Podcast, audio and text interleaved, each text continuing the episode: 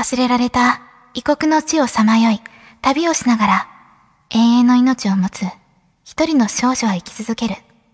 この世界のどこかにある楽園を目指して。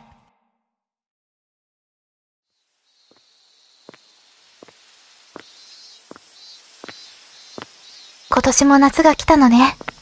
この世界に少女以外の人間はいない。今から数百年前、この世界に降り注いだ雫が、この世界の本来の姿を奪い、降り注いだ雫に含まれていた有害物質が人を蝕んだ。そして、人類は滅びを迎えたのである。私はこの人類が滅んだ世界で、自然の維持と世界の監視という役割を担うラピライトと呼ばれるものであるらしい。けれど私は、永遠に尽きることのない自身の命に終わりをつけたかった。だから、決めたのだ。この世界と自身の命に終わりをつけるために、この世界のどこかにある楽園に行くと。この世界のどこかにある楽園。そこに行けば何でも願いが一つ叶うという。旧人類が綴ったノートにそんなことが書いてあったのを発見したのは数週間前のこと。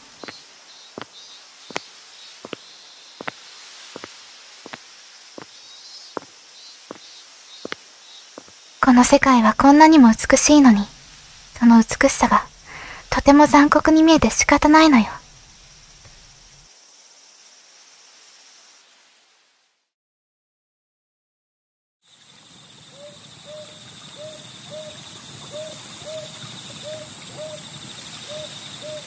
もう2週間経ったのね。地図には正確な位置が記されていないけれど、見つける鍵となるものがきっとあるはず。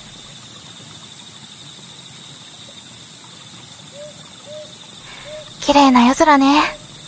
まだ人類が生きていた頃も、私が今こうして見ている夜空と大差なかったのかしら。もう思い出せないなんて暗黒よね。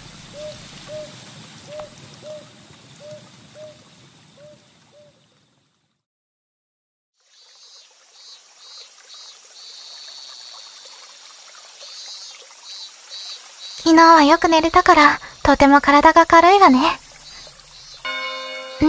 何かしらこの音。鐘の音？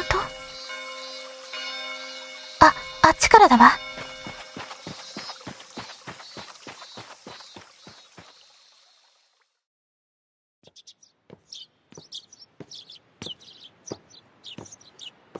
こんなところに都市があったなんて、まるで人が今でも住んでいるかのように見えるけれど、誰もいないのよね。随分と栄えていたみたいだけれど、ところどころに人骨が散らばっているわね。何か暴動でもあったのかしら？ん？これは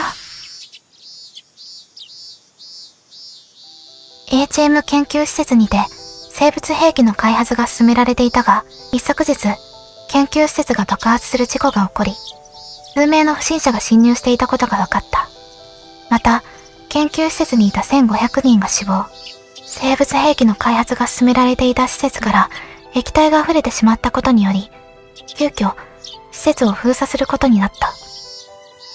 今から100年前の新聞記事。生物兵器の開発。施設爆発事故。私が目覚めた場所。ここに行けば何かわかるかもしれない。楽園がどこにあるのかの鍵となるものも、もしかしたら。場所は、東に位置するスイティア国。今いる場所が、ベリーヌ都市というところね。地図を見る限りでは、一週間くらいかかりそうね。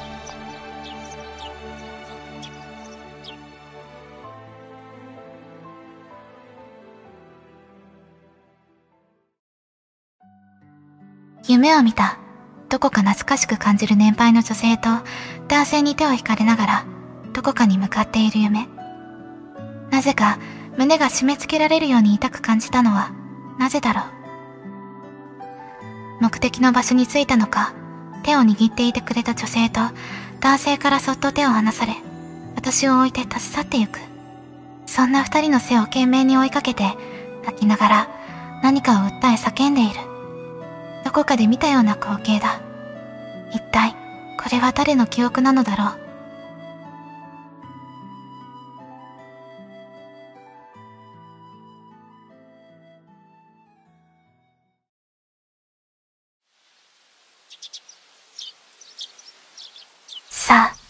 ましょうか。